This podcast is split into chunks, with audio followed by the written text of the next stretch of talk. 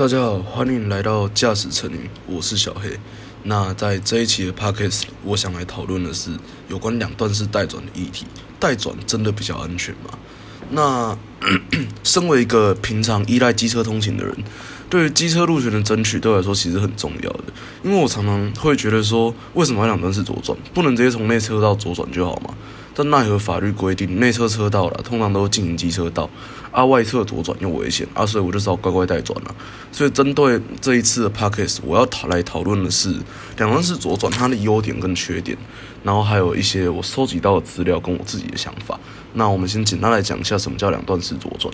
两段式左转是一种车种分流的方式，在车辆靠右行驶的情况下，原本靠右行驶的小型慢速交通工具在十字路口需要左转时，必须在绿灯亮起后首先驶过十字路口，在右前方的待转区停车等待，直到横向道路上绿灯亮起时就可可以通行。简单来说啦，就是要等两个红绿灯。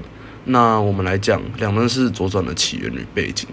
两段式转弯最早的起源来自于澳洲啦，因为考量到轻轨行驶的关系，任何车辆如果要右转，需要经过有待转标示的地方，都要紧靠左方行驶，等待交通号志亮起时，行进至待转格，绿灯才能通过。啊，为什么叫两段式右转？是因为澳洲是澳洲是左驾国家，所以他们的方向跟我们是相反的。那再就是两段是左转造成了什么胜利？说到废除两段式左转，近年来最著名的就是台湾机车路权促进协会，他来发起的代转大富翁。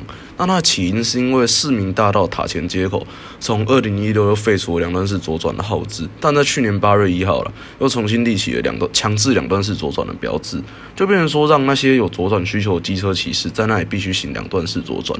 那为了表达对政策的不满，同年八月七日晚上，机车骑士们号召起无限来回代转，就是代转大富翁啊。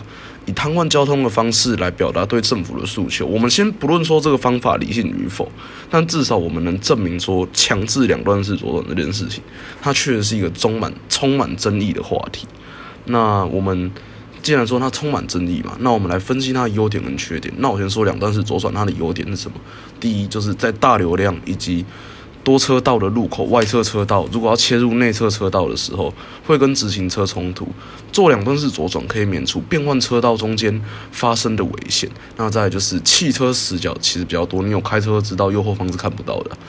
汽车死角多嘛，汽机车若一起左转，没有保持好安全距离的情况下，会有被擦中的风险。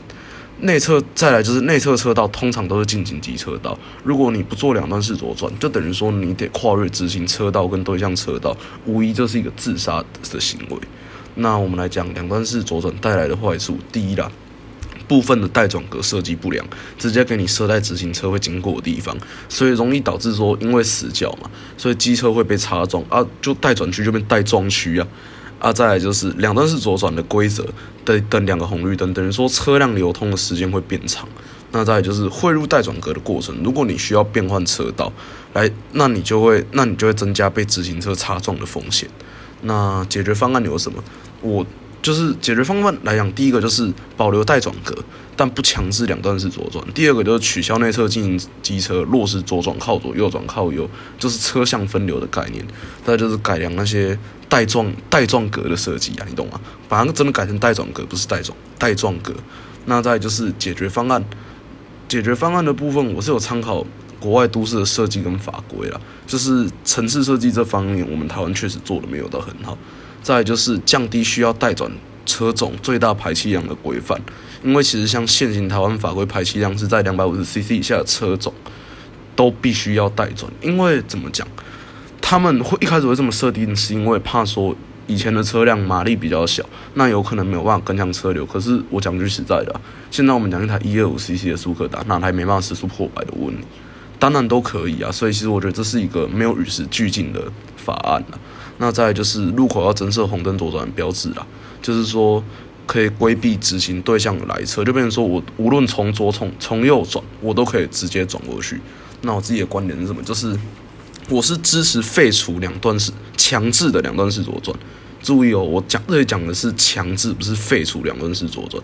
因为其实我们不能只用自己的观念来想，机车就得靠右这个观念，在很多台湾人的心中已经根深蒂固了。如果你一时废除两段式左转的概念，我告诉你啊，那些交通观念停留在机车就要靠右的人，就一定会做出外侧左转，或不知道怎么转在路上那边停。你觉得这样比较安全吗？啊，再来，其实大路口来讲，带转是确实有比较安全。啊，等于说我个人的想法就是，你留着带转格。啊，然后你不要废除，就是不知道怎么转的人，你就去带转。啊，你会，你懂得怎么转的人，你就只要在内车道左转排队，保持安全距离，你来左转，有什么好危险的？所以我觉得说，这是目前为止我认为我个人最认同的解决方式了。啊，这期的 podcast 就到这边，谢谢大家的收听，我们下期再会。